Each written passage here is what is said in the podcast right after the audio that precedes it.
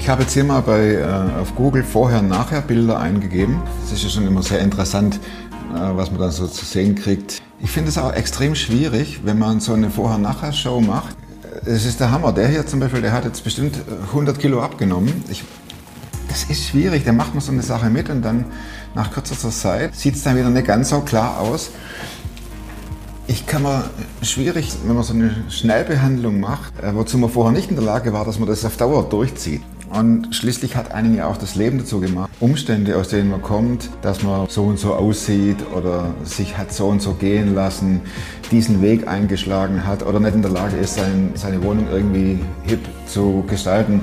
Da kommt so ein Profi und macht alles schön. Und der ist wieder weg und nachher steht man in seiner Wohnung und sagt, ja, ist das jetzt meins oder wie? Mein heutiger Gast, der wäre mit Sicherheit in einer solchen Sendung, der hat eine Geschichte hinter sich, Borderline, Obdachlosenheim, schwarze Magie, Selbstmordversuch, verheiratet, gecrashed, hatte eine Erscheinung. All das erzählt er gleich. Die Vorher- und Nachher-Spezialisten, die hätten sich an ihm die Zähne ausgebissen oder sie hätten sich so hingedengelt, um einfach gut, um Kohle, äh, nicht gute Kohle, Quote zu machen.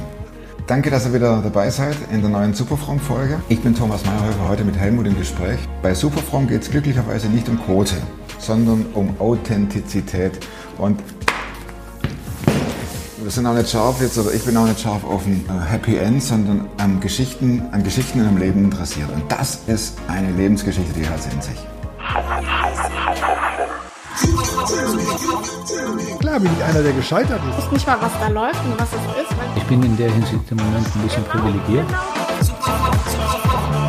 Podcast mit Thomas Mayer. Natürlich denkst du dir dann erstmal, ja gut, der hat auch keine oder Ahnung. was weiß ich. Studiert noch Medizin Ja. und leitet Das hat er im Bett, hat er eigentlich einen Hund draufgeschlagen. Egal wie abgedreht das war.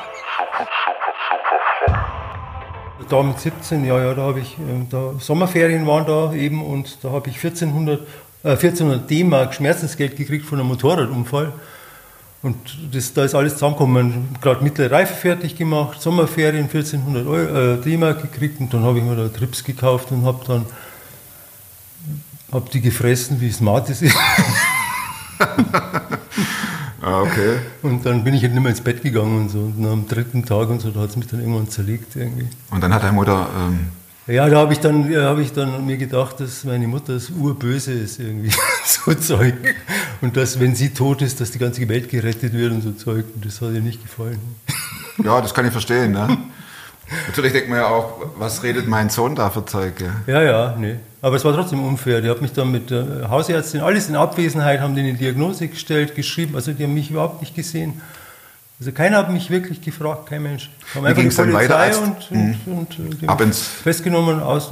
Da hat kein Mensch mehr was gefragt. Wie lange warst du da? Acht Wochen und die haben mich zerbrochen, die haben mich kaputt gemacht. Und was hast du nach den acht Wochen gemacht? da war ich kaputt. Also der Helmut ist dort ums Leben gekommen, sage ich immer, ne? der ursprüngliche. Den haben die mit Roxal vollgestopft, da konntest du nicht mehr reden, da bist du rumgelaufen, Speichel also, wie, wie man so sieht in... Äh, Voller Horrorfilm, der totale Horrorfilm. Ja. Und eine Stunde war da, das weiß ich noch, wie eine Ewigkeit. Und acht Wochen waren 8000 Jahre eigentlich.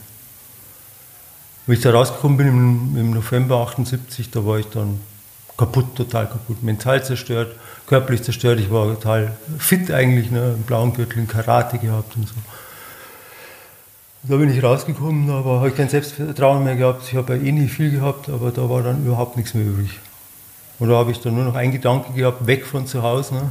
Und habe mich dann hoch trainiert, wieder habe wieder das Training angefangen im Januar. Also für mich, ich habe Karate. ja, so überhaupt Sportkarate, ja. Und habe dann bei Siemens im Lager gearbeitet, acht Stunden, und habe nichts mehr gegessen, weil ich habe total zugenommen von diesem scheiß äh, Dampfessen. Du sitzt ja nur rum, rauchst 100 Zigaretten und frisst den ganzen Tag Schokolade irgendwie. Ne? Weißt du sowieso, du bist, du bist nicht nur äußerlich eingesperrt, sondern du bist innerlich durch die Tabletten, die du da äh, kriegst, ne, die du nehmen musst. Das ist ja schon einige Jahre her, in Anführungszeichen einige das ist Jahre. Ne? 78 gewesen, ja. Ja. Hm. Aber das ist ja dir präsent, als ob es vor Ja, zwei das war, Wochen war. das ist total, ja, klar. klar. Nee, das war wirklich der Punkt, da haben sie mich endgültig gekillt irgendwie. Da, wie sagtest du, da ist der Helmut gestorben. Da ist der ursprüngliche Helmut gestorben. Ja.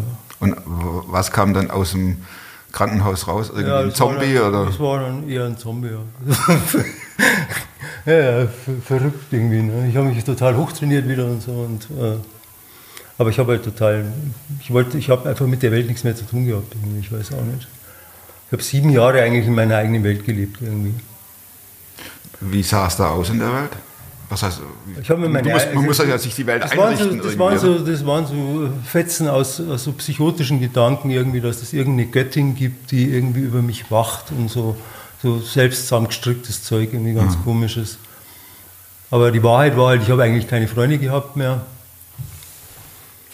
Weil, äh, als ich rausgekommen bin von Haar, ich hatte noch Freunde da, aber die haben dann einen Überfall geplant.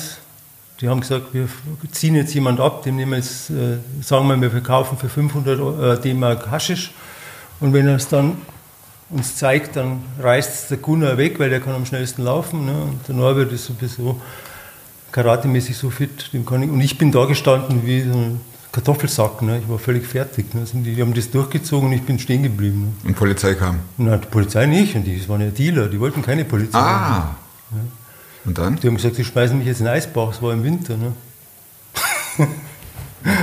Du sitzt noch da, also wie ging die Geschichte aus? Die Geschichte war, ging so aus, dass ich die wieder zu den Leuten, ich musste dafür sorgen, dass die ihren Stoff wieder kriegen. Und damit waren die Freunde, die ich noch hatte, auch weg. Auch für weg. immer.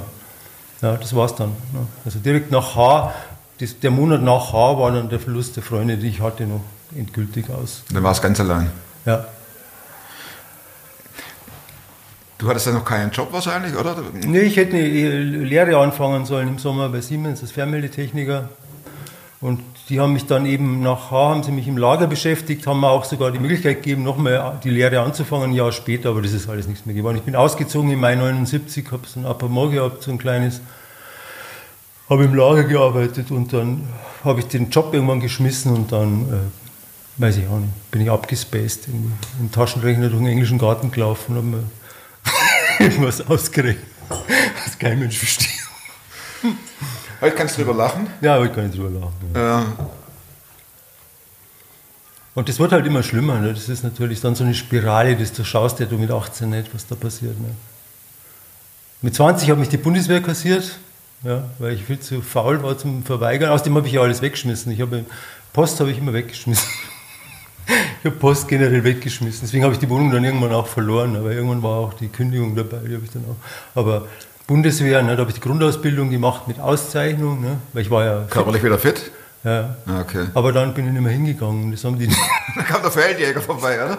die haben mich dann gejagt, wochenlang in München. Oh Mann. Und du hast dich versteckt und die ja, haben ja, dich das war richtig toll. Dann hatte ich noch einen Freund, der hat dann noch eine scharfe Knarre mitgebracht und bin teilweise mit der scharfen Knarre in München rumgelaufen, Feld gegangen, mich gejagt und so. Das war schon, war schon abenteuerlich.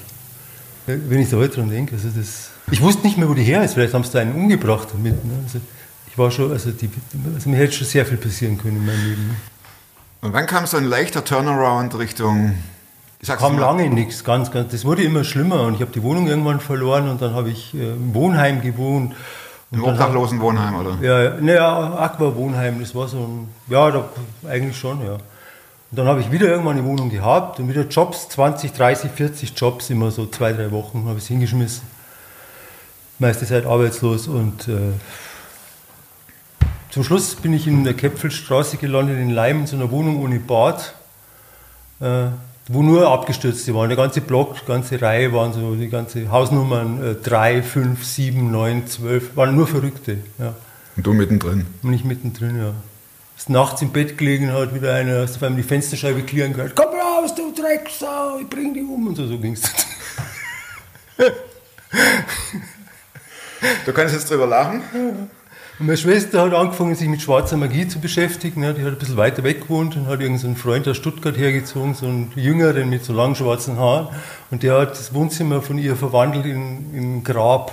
Nur Grabsteine und Grabkreuze und Aleister Crowley, schwarze Magie und ein Altar, ein schwarzer Altar. Und so. Im Wohnzimmer. Im Wohnzimmer, ja. Da konnte es also auch nicht mehr hin. Doch, doch, da, da war ich ständig. Das war die einzige, mit der ich noch Kontakt hatte. Ah, okay.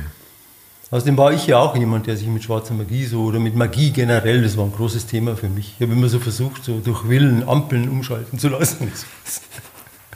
Es hat dann, komischerweise hat es auch geklappt, Mama, ich weiß auch nicht. Ja, die, weil die Ampel ja irgendwann doch sowieso. Also wenn man sich so reinlässt in sowas längere Zeit und Gott nicht kennt, da passieren dann schon komische Sachen dann irgendwann.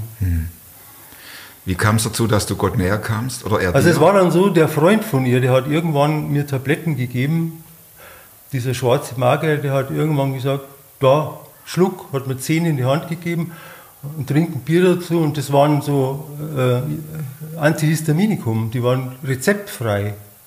Und er hat gesagt, die hat er, sein Vater war im Knast, hat er erzählt, und dem haben sie die mal gegeben in der Zelle und hat er gesehen, wie Schlangen aus der Heizung rauskommen und so. Und das ist total super und so. Und das Zeug habe ich dann immer gefressen ne? und das hat die, die Synapsen im Gehirn aufgelöst. Ne? Das war das totale Teufelszeug und da bist du wirklich so krass draufgekommen, das war wirklich der Hammer. Du hast keine Angst mehr gehabt. Das war ein tolles Gefühl. Ich bin dann zu Zuhältern hin und habe mit denen da also unglaubliche Sachen gemacht. Das war wirklich und das, ich weiß noch, eins war noch, ich bin dann immer in, dieses, in diese Wohnung zurück, wenn ich bei meiner Schwester war und wenn ich Geld gehabt habe, habe ich mir die Tabletten gekauft, Flasche Wein reingekippt und ich weiß noch, eine Nacht bin ich vor dem, ich habe immer einen Spiegel gehabt, ich habe immer vor dem Spiegel gesessen. Und eine Nacht saß ich vor dem Spiegel und habe in den Spiegel geschaut und auf einmal habe ich gesehen, wie mein Gesicht verwest. Ja, Das ist ja wirklich zombie-mäßig jetzt. Ja, oder? wirklich, wie, wie ich verwese. Und es hat mich überhaupt nicht interessiert, es hat mich eiskalt gelassen. Das war, da war ich dann richtig stolz irgendwie so. Da hab ich mir gedacht, schau, mich schockt, mich schockt nichts mehr, mit mir könnte es nichts mehr tun. Mich könnte es nicht mehr verletzen, mich, mich interessiert es nicht mehr, mehr, wenn ich, wenn ich verwiese. Und das war halt dann schon so, dass 1985, eben nach sieben Jahren, dann das, äh, so ein Mei, da war ich verschuldet, ich war vorbestraft, ich habe diese Geschichte mit den Tabletten gehabt äh, am Hals, die ich nicht mehr losgeworden bin. Ein Jahr vorher habe ich sogar einen gekannt, kennengelernt im englischen Garten, habe ich sogar Heroin mal genommen, eine Zeit lang gespritzt. Bin aber da nie abhängig geworden, lustigerweise irgendwie. Trotz Spritzen. Ja, ich habe es halt nur ein paar Mal gemacht. Ich habe es ein paar Mal gemacht, jetzt achtmal oder so. Also ich war total irgendwie. Und in dieser Zeit war es so, dass ich wieder mal zu meiner Schwester kam und da war meine Schwester gerade wieder mal in Stuttgart und hat diesmal einen anderen Typen mitgebracht und zwar war das jetzt wieder, das war ein Christ. Das war zwar ein Christ, der selber im Absturz begriffen war, ja, aber immerhin war es ein Christ irgendwie und der hat mir ein neues Testament geschenkt. Und der hat mir erzählt, dass der Vorhang im Tempel bei Jesu äh, Kreuzigung, äh, wie er gestorben ist, von oben nach unten durchgerissen ist. Und dieses Stoffliche, dass da ein Stoff, also Ja. was Physisches, nicht so geistlich und so. Ich habe dann, weil vorher habe hab ich mit Dianetik zu tun gehabt und die Scientologen wollten mich mal kassieren und so. Das Buch habe ich beim, aus dem Fenster geschmissen, da, der, da wo die Verrückten gewohnt haben, habe ich das Buch rausgeschmissen und dann hat der mir dieses Neue Testament geschenkt und hat es mit dem Vorhang erzählt. Und dann bin ich heim immer und habe immer hab angefangen, das Johannesevangelium zu lesen. Und das hat mich fasziniert. Ich saß dann immer genau wie vor, es hat sich ja nichts geändert in meinem Leben. Ne? Vor meinem Wein und äh, habe da Johannes und habe mich dann irgendwie schon, sag, irgendwie hat mir das Spaß gemacht und ich habe mich dann schon fast darauf gefreut, dass ich, weil das, das war ja, weißt du, das war so extrem trostlos. Ich kann mir das heute überhaupt nicht mehr vorstellen, wie ich das ausgehalten habe. In der Wohnung war nichts, da war nicht einmal ein Fernseher, da war gar nichts. Ne? Das war äh, Sperrmüllzeug, ein Spiegel und kein Bad. Ja. Und du? Und nur Verrückte außenrum. Ne? Und, und ich. Und dieses Neue Testament. Ne? Und der Wein und der Drehtabak und ja. Und das ging, ich weiß nicht, ich kann es nicht mehr genau sagen, vielleicht ein, zwei Wochen. So, dass ich jeden Abend da drin gelesen habe. Und äh, irgendwann war es so, dass ich äh, für mich erkannt habe, dass ich mir gedacht habe, das ist echt die Wahrheit, das ist wirklich die Wahrheit. Aber habe ich mir dann gedacht, das nützt mir nichts. Das nützt mir überhaupt nichts. Ich gehe jetzt trotzdem dann drauf demnächst. Ne? Und äh, mein Leben ist auch so zerstört, so auch von keine Ausbildung und Schulden und vorbestraft und das perspektivlos ohne Ende halt mit 25 praktisch völlig Durch. alles schon kaputt. Ja. Und da habe ich mir gedacht, was nützt dir das? Die Wahrheit. Und dann habe ich angefangen mit Gott zu reden und habe in dieser Nacht haben wir gedacht, jetzt sagst Gott mal, sagst, jetzt machst du noch reinen Tisch irgendwie, weil jetzt kratzt dann sowieso ab. Jetzt erzählst du immer noch so, was dir alles an kriminellen Vergehen, äh, dir angelastet hast im Laufe der Jahre. Und dann habe ich so angefangen, das zu erzählen und über das Erzählen bin ich irgendwie so traurig geworden auf einmal, dass ich da erst angefangen habe, irgendwie den Blick wieder zu kriegen zu dem Helmut, der mal war, vor, vor Jahr, ne? Vor der Klinikzeit. vor der Klinik, ja. Und das hat mich irgendwie so erschüttert, dass ich auf die Knie bin und dann war das aber so, dass ich dann Gottes Gegenwart so stark gespürt habe irgendwie, dass ich nicht mehr hoch wollte. Ich wollte überhaupt nicht mehr aufstehen. Ach, Ja, ich lag dann am Boden und stundenlang, also so lange, bis es wieder hell wurde. Ja. Ich wollte gar nicht mehr weg da, weil ich habe mich plötzlich wirklich von Jesus, ich habe das irgendwie gespürt, ich konnte es auch nicht zuordnen irgendwie oder so. Aber ich wollte nicht mehr weg da. Es war ein Geborgenheitsgefühl, das habe ich überhaupt nicht gekannt. Ja. Das habe ich eigentlich in der Familie schon vorher nicht gekannt. Ne. Das, aber es war ein Geborgenheitsgefühl. Und dann wurde es wieder hell und dann war, da, war alles wieder aus, wie immer halt, und dann Wein und Zigaretten und dann habe ich mir gedacht, ja, ich muss jetzt was organisieren und äh, bin aufgestanden und dann habe ich in diese, bin ich ins, habe die Tür zum Treppenhaus aufgemacht und stand dann im Treppenhaus, wollte die Tür gerade zumachen und dann schaue ich noch in dieses Zimmer so rein und denke mir, was war denn das jetzt? Ja. Und sag dann in dieses leere Zimmer so rein, Jesus, gehst du noch ein Stück mit? Dachte, vielleicht, vielleicht geht er noch ein Stück mit zur Tankstelle oder Geld besorgen oder irgendwas. Ne? Und, und wie ich das gesagt habe, das ist ein bisschen schwer zu erklären, ähm, da hat sich das, das Gegenüber, die Wand gegenüber, die ich, auf die ich geschaut habe im Wohnzimmer, irgendwie so weggedreht. Irgendwie hat sich alles so weggedreht. Und ich habe für ein paar Sekunden Jesus gesehen und zwar war das riesen, er war riesengroß und das war so eine Herrlichkeit, das war so unfassbar schön. Ja, für vielleicht drei Sekunden war das Treppenhaus, war alles weg. Für drei, vier, fünf, acht Sekunden, ich weiß es nicht genau. Und ich weiß noch, dass ich gesagt habe, Herr, vergibst du mir? Und ich weiß noch, dass ich ein Gefühl hatte, irgendwie so, wie wenn Ketten wegfallen von meinen Gelenken. Ketten, die ich gar nicht irgendwie wahrgenommen habe. Und dann, und dann war das weg. Und dann bin ich runter und habe mir gedacht, jetzt hast du echt ein Problem, das kannst keinem Menschen erzählen, das glaubt dir kein Mensch. ja. Das wird dir niemals jemand glauben, aber ich wusste, dass es echt war. Ne? Ich wusste das. Auch deswegen, weil ich wusste, was Halluzinationen sind. Und das äh, konnte man wirklich klar abgrenzen davon irgendwie. Das ist keine Halluzination. Das ist keine Halluzination. Also klar, weißt, äh,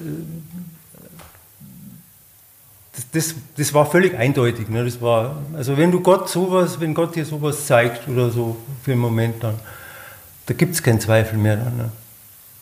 Gibt es nichts mehr zum Zweifeln. Und ab diesem Tag, ab diesem Moment hat sich mein ganzes Leben verändert, komplett.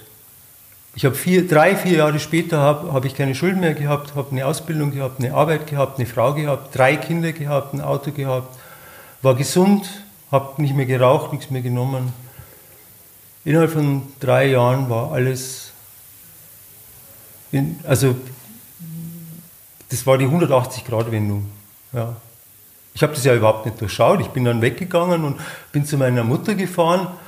Und dort hat dann auf einmal das Telefon geklingelt und da war eine Christin aus einer Teestube dran, die hat mich eingeladen. Das war wie, wie wenn es alles vorher schon ausgemacht wäre. Ne? Du musst es im Prinzip nur noch. Ich musste nur noch dahin gehen und Ja. die, die wollten mir dann was von Jesus erzählen und wollten mich überzeugen und das war völlig überflüssig. Ne? Und die haben mich dann auf eine Therapie gleich gebracht und es wurde auch sofort bewilligt, was total ungewöhnlich war. Und ich war gleich weg auf dem Bauernhof in Niederbayern und so. Und habe dann auch eine Frau kennengelernt, eben in der Teestube, das wurde die, meine Frau dann auch. Und, äh, aber wie gesagt, das war, es, ab dem Moment, wo ich das erlebt habe, ist alles an meinen Problemen verschwunden. Innerhalb kürzester Zeit. Also das war der absolute Wahnsinn, muss man wirklich sagen. Ja. Und jeder, der mich gekannt hätte, der hätte äh, das für unmöglich gehalten, völlig unmöglich. Jetzt ist es ja schon einige Jahre her, diese, äh, Ja, genau, das war 1985. dieses Erlebnis. Ja, Du kannst dich aber noch an alles erinnern wahrscheinlich, oder? Ja, das kannst du nicht vergessen. Das kannst, ich habe mich oft gefragt in meinem Leben, warum mir das passiert ist.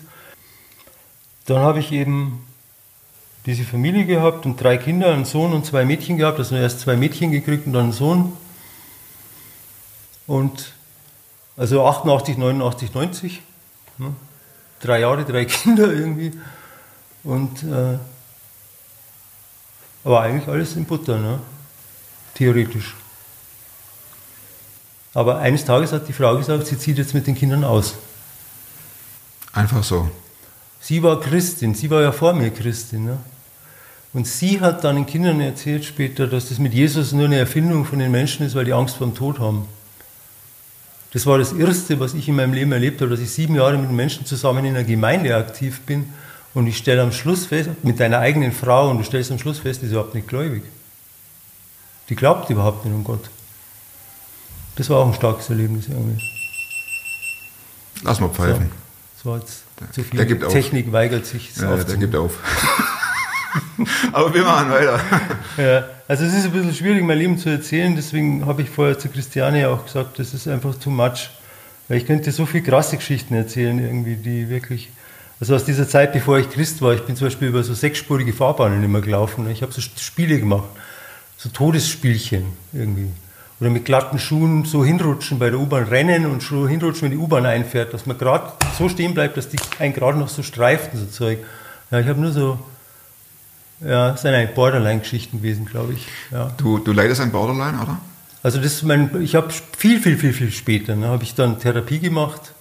Ich habe zwölf Jahre Psychoanalyse gemacht und die haben das dann schon diagnostiziert. Also das haben die mir aber auch nicht gleich gesagt, sondern das haben die erst am Schluss gesagt, wie ich depressiv wurde. Ich wurde nämlich irgendwann depressiv und der hat dann gemeint, das ist normal, wenn man so eine Störung gehabt hat und die weg ist, dass man dann depressiv wird, weil diese Ausagitationsmöglichkeit, die man da hatte, nicht mehr da ist. Für diejenigen, die jetzt zuschauen, zuhören und nicht wissen, was Borderline ist, kannst du das in zwei, drei Sätzen sagen, was Borderline bedeutet? Das ist sehr schwierig, glaube ich. Also das wirklich, das ist, ähm, also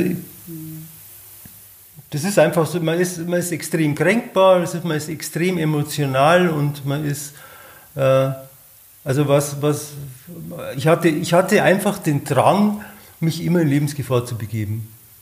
Ja. Das war wie eine innere Stimme, die sagt, die gesagt hat, du bist feig oder was? Ist es auch heute noch so? Nein, Oder? um Gottes Willen. nee, nee, nee, Gottes Willen. War das vor deinem Bekehrungserlebnis oder dieser Vision von Jesus? Also diese Sachen, die Ja. waren vorher. Ja. Die waren vorher. Ja, und dann bin ich da abgestürzt und irgendwann äh, habe ich versucht, mich wieder zu fangen, so einigermaßen. Bin wieder in Klavierunterricht sogar gegangen. Ich hatte Klavierunterricht dann. Und da habe ich dann eine andere Frau besucht, die ich von früher kannte eben. Das war nämlich die Frau, die damals dabei war, als wir diesen Überfall mit dem Haschisch gemacht haben. Der Dealer hatte eine Freundin und diese Freundin war die Susanne. Und die Susanne, die habe ich deswegen ja kennengelernt, weil die haben damals meinen Ausweis mitgenommen in die Wohngemeinschaft und ich habe denen das damals wieder besorgt, den Stoff. Dann habe ich die Freunde eben verloren, aber habe dadurch diese Wohngemeinschaft kennengelernt. Und in dieser Wohngemeinschaft war eben auch diese Freundin von dem Dealer, und das war eben die Susanne, die Tochter von der Frau, die dort die Wohnung gehabt hat. Und die habe ich besucht dann. Die habe ich dann besucht. Die habe ich dann besucht. Auf einmal sind wir plötzlich ganz spontan, bin gerade vom Klavier zurückgefahren und habe mir gedacht, hey, die wohnt doch da irgendwo und habe die besucht. Und das war ein Feuerwerk in der Nacht und habe die geheiratet. Ne? Das ist eine Story. Ja, ist verrückt, ne? Das ist wirklich verrückt gewesen. Und ja, dann sind wir zusammengezogen nach Berg am Leim und dann habe ich aber, und weil ich mich bei der ersten Frau, äh, habe ich mich äh, sterilisieren lassen. Ja, weil ich ja dachte, ich habe drei Kinder, wir sind Christen, wir bleiben ewig zusammen, das brauche ich nicht mehr. Sie hat gesagt, sie kriegt Kopfweh von der Pille. habe ich mir gedacht, okay. Ne? Habe mich sterilisieren lassen und Bin ich an der Reihe. Wahnsinn. Drei Monate später zieht die aus, weißt Nimmt einen anderen Mann, kriegt noch ein Kind vor meiner Nase und nimmt die Kinder mit. Das sind so Sachen, die kann man ganz schlecht erklären. Und wenn jetzt so rein, also ist, das ist ja schon länger her, ne? Und wenn du das so siehst, 1993. Ja. ja. 93. Genau. Und äh, dann habe ich halt Susanne kennengelernt und war da echt happy, weil das war die erste Frau, die mir irgendwie so wirklich Nähe irgendwie gegeben hat. Meine erste Ehefrau, die war irgendwie kalt, egal. Und äh, ja, aber da war es dann eben so, dass ich diese Sterilisation rückgängig machen wollte. Bin in dem Zuge zum Arzt gegangen, die haben Blut abgenommen für die OP-Vorbereitung und haben festgestellt, dass bei mir irgendwas nicht stimmt. Ne? Äh, Und dann haben sie festgestellt, dass ich eine chronische Hepatitis C habe. Und ich wusste beim besten Willen nicht, woher. Die haben mir immer alle beteuert, weil ich habe immer gesagt, ja klar, ich habe so schrecklich ungesund gelebt und so. Und haben gesagt, nee, mit ungesund gelebt allein geht das nicht. Du musst dich schon angesteckt haben irgendwo. Aber ich habe weder irgendwo Nadeln mit jemandem geteilt oder so. Das gab es alles überhaupt nicht. Gell? Mit Blut nichts, keine Ahnung. Kein Geschlechtsverkehr, nichts. Susanne hatte ja keine Hepatitis, keine Ahnung. Ich hatte es auf jeden Fall. Und damals war das echt schwer zu behandeln noch. Da haben die gerade angefangen mit Interferonstudien. Und dann musste ich äh, eine Interferontherapie machen, ein Jahr lang. Äh, jeden Tag äh, spritzen, Interferonspritzen, das ist eine, wie eine Chemotherapie. Und das war unheimlich schwer und das hat die Familie sehr belastet. Und dann war dieser Virus weg und dann habe ich die Therapie aufgehört nach einem Jahr und vier Wochen später war er wieder da. Ach. Und dann habe ich die nächste Therapie angefangen und dann war es das gleiche wieder und dann die dritte Therapie angefangen und dann haben die Ärzte schon zu mir gesagt, ich soll aufhören damit, es hat keinen Sinn, ich mache mich kaputt. Und, und dann habe ich die vierte Therapie angefangen und nach der vierten bin ich gesund gewesen. Hepatitis. 2001 war ich zwar gesund, aber da war dann war ich nervlich so, so schlecht beieinander, dass dann auch ein Eklat gab in der Familie wieder. Die Jungs, die wurden, kamen mittlerweile in die Pubertät und die waren so rotzfrech. Haben mit mir gestritten und ich bin nachts ins Auto eingestiegen und äh, beziehungsweise ich habe vorher noch Schlaftabletten geschluckt und dann bin ich ins Auto eingestiegen und bin losgefahren. Draußen ist gerade hell geworden und, und, und Schneetreiben war und ich fahre los mit zehn Schlaftabletten im Bauch, fahre los und, und bin an den Pfosten geknallt und Auto hin, Führerschein weg. Und dann bin ich heimgekommen vom Krankenhaus und hat Susanne gesagt, sie will, dass ich ausziehe. das war der Nächster Schocker. toller Tag. Ja. Mein Vater ist mit mir zur Schrotthandlung gefahren wegen dem Auto. Keine, kein, kein Wort, weißt Das war so ein typischer Tag, wo ich gemerkt habe, mein Vater, weißt der hat immer so Zeug gemacht. So Auto, das hat er dann gemacht, damit das geregelt ist. Ja.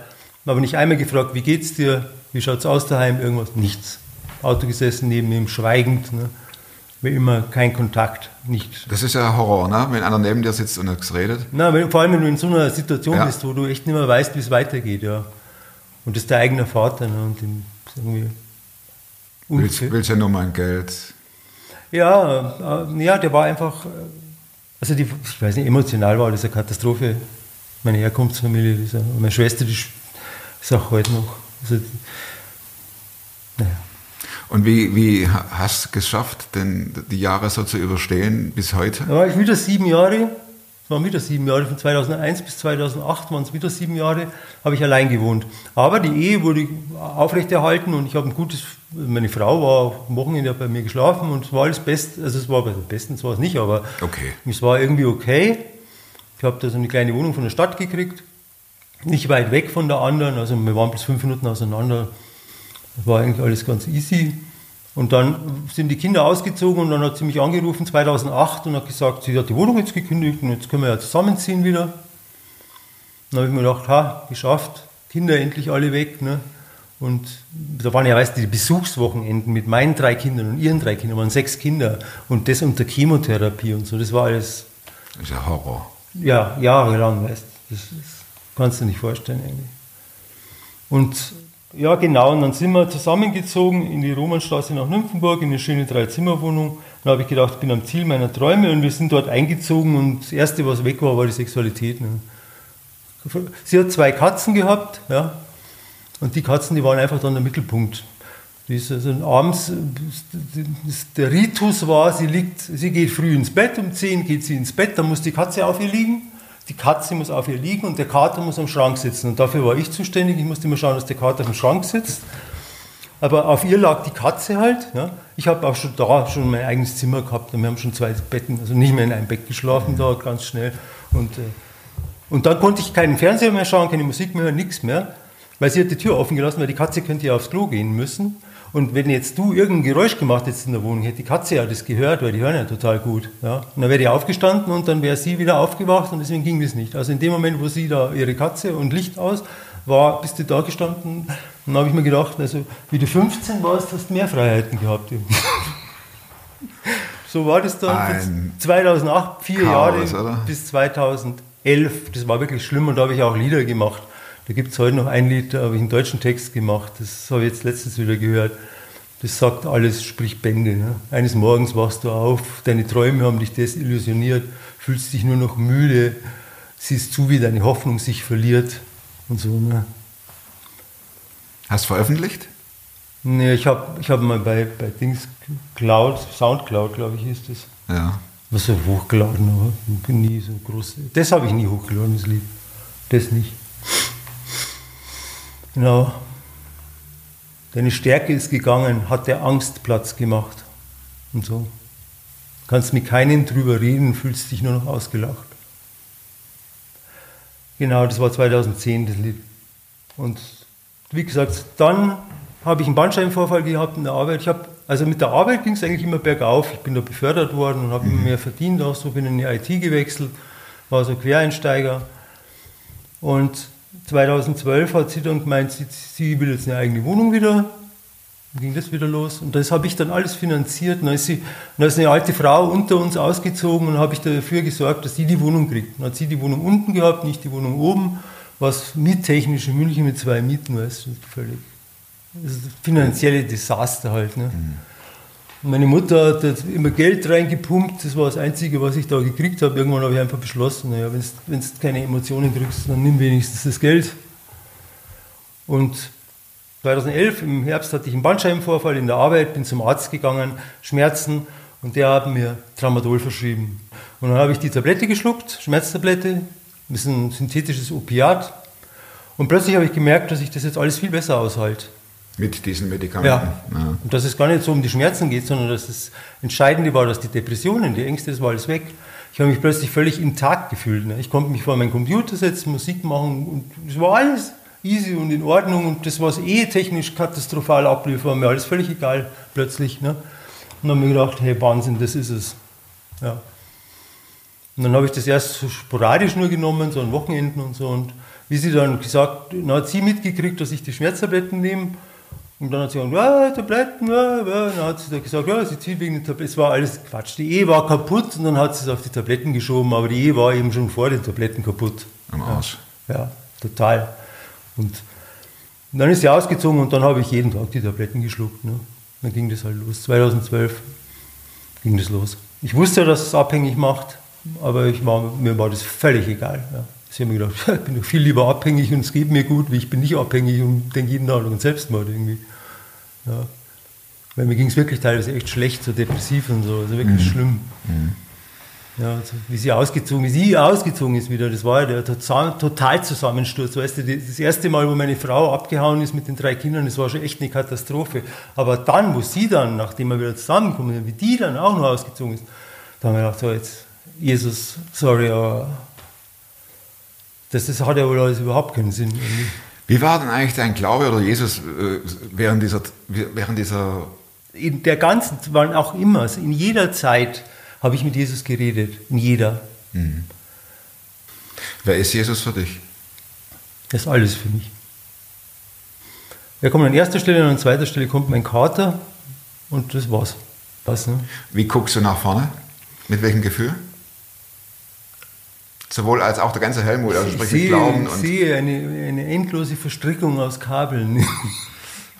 Ich habe die ganze Wohnung mit total technisiert. Ja. Also ich habe jetzt im, ich habe im Wohnzimmer eigentlich zwei Studios. Im Studio habe ich sowieso ein Studio. In der Küche kann ich es eigentlich auch machen.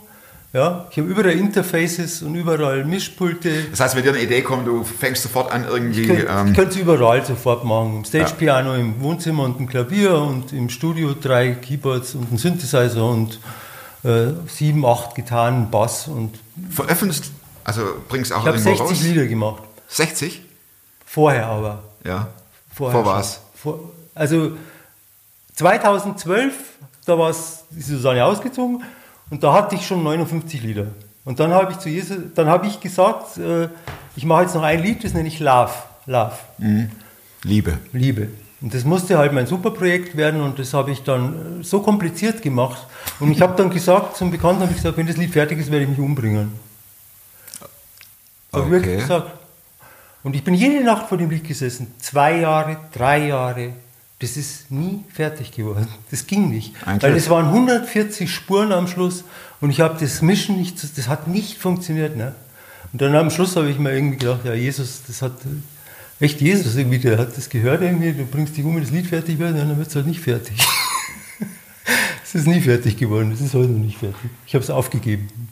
Eigentlich, du hast ja klar, ne? also ich, wenn ich das Lied rausbringe, werde ich mich nicht umbringen, Jesus. Jetzt nicht mehr, nein. Gut, Jetzt dann wird es mal. Zeit, ist ein Song Ja, äh, aber es ist zu kom- komplizieren. Das ist wirklich so kompliziertes Lied. Und da, da sage ich, da spreche ich dann zum Schluss das hohe Lied der Liebe vom Korintherbrief Ja. rein. Und dann kommt noch ein Requiem, so ein Orgelsound. Richtiges Requiem am Schluss. Deswegen habe ich ja gesagt, ich will, das, so war es ja gedacht. Ne? Ich bringe mich dann um und dann will ich das Lied bei meiner Beerdigung hören mit dem Requiem. Ah, Ein okay. eigenes Requiem geschrieben. Und jetzt Hand auf Herz, Hand aufs Herz, wie weit ist der Song? Ich habe es auf, ich habe es eingestellt. Ich, ich habe einen anderen Okay. gemacht jetzt, einen anderen. Ja. Okay. Ich einen anderen gemacht. Nochmal zu der Frage, veröffentlichst du auch? Oder? Nein, ich, wie gesagt, ich, Das machst für dich. Also das ist schon ein bisschen absurd, das muss ich ganz ehrlich eingestehen, weil wer macht Musik nur so? Ja. Das ist schon verrückt eigentlich, was ich mache. Und nachher, wenn du irgendwann mit 80 stirbst, dann kommen deine Kids oder so und dann veröffentlichen die und dann heißt es einmal, und dann, das ist ja wie bei vielen Künstlern. Nach dem Tod klappt es ja, ja, dann. Ne? Genau. Und dann machen die die fette Kohle. Ja, man müsste dann nur schnell wieder- auferstehen können. Und, und, und du äh, im, im Himmel ja. sagst du Jesus, also ja, wenn ich Ja, das gewusst hätte. Und, ja, und Jesus ja. sagt, wegen mir hätte ja, wahrscheinlich. wahrscheinlich. Aber dann spielst du sowieso im Himmel und äh, hast da die Ich, Fender. ich hoffe mal, ich, hab, ich, hab, ich weiß nicht, ich habe immer gesagt, wenn ich in den Himmel komme, äh, dann werde ich mich zu Jesu Füßen legen und tausend Jahre nur weinen. Weil es gibt ja die coole Bibelstelle, wo, wo sagt, wenn sie kommen, dann werde ich sie trösten. Ja, Und die Tränen abwischen. Tränen, ja, doch. Hm. Er muss aber meinen Kater mitnehmen, also ich hänge sie an ihm und ja, jetzt geht's langsam, jetzt gehe ich langsam wieder in die Gemeinde und so. Ich weiß nicht genau, was die Zukunft bringt, also Frau werde ich wahrscheinlich keine mehr ehelichen. Aber gut, das weiß man alles nie. Und, äh, aber das ist alles irgendwie nicht so wichtig, weil das Einzige, was wirklich zählt, ist wirklich Jesus. Also es, es gab zig Erlebnisse in den letzten 30 Jahren, wo ich glaube, dass ich ohne Jesus draufgegangen wäre. Also da bin ich überzeugt davon. Und die ich nicht durch oder einfach, wenn ich Jesus nicht gehabt hätte, hätte ich mir wahrscheinlich einfach das Leben genommen. Wahrscheinlich schon bei der ersten Frau, spätestens bei der zweiten. Helmut, ich danke dir sehr. Das ist sehr bewegend. Du. Also ich kannst auch gut erzählen. Naja, ich bin, ich bin kein Tagmensch, ich bin Nachtmensch. Ich bin nachts viel fitter. Ich bin am Tag eigentlich, komme ich mir vor wie ein Depp. Wahrscheinlich bist du auch jetzt durch, oder? ja, ich habe auch nur drei Stunden geschlafen, wie gesagt. Die scheiß Küche mit dem Weißeln heute Nacht, das war irgendwie blöde. Aber ich bin ein Nachtmensch geworden. Ich bin total nachtaktiv, total nachtaktiv. Das war's. Das war's schon. Na cool. Echt. Ja, danke, dass du. wirklich. Also ich habe es genossen. Jede Sekunde. Ich hoffe, dass es nicht blöd rüberkommt. Aber Nee, nee. Es ist, es ist wirklich so. Also ich kann Menschen, die Jesus nicht haben, die, sind, die tun mir wirklich leid. Die tun mir echt leid. Wir wissen gar nicht, was in ihnen geht. Die schlagen das Beste aus, was man auf dieser Erde haben kann. Und den einzigen Sinn, das das Leben hat, der einzige Sinn im Leben ist, dass Leute Jesus finden. Es gibt keinen anderen Sinn. Weil am Ende steht der Tod. Und der Tod ohne Jesus bedeutet Doppeltod. So einfach ist es eigentlich. Und er ist so gut und so treu und so gerecht und so. Er hat mir nie was vorgeworfen. Jesus hat mir nie was vorgeworfen. Und das hat mich immer zum Schmelzen und zum Umkehren gebracht, genau das. Dass er einfach da war und mir nichts vorgeworfen hat, obwohl er wirklich Grund gehabt hätte. Mhm. Weil ich sehr unvernünftig war oft. Ja. Danke fürs Zuschauen. Und nächste Woche eine neue Folge. Und bis dahin, bleibt super fromm.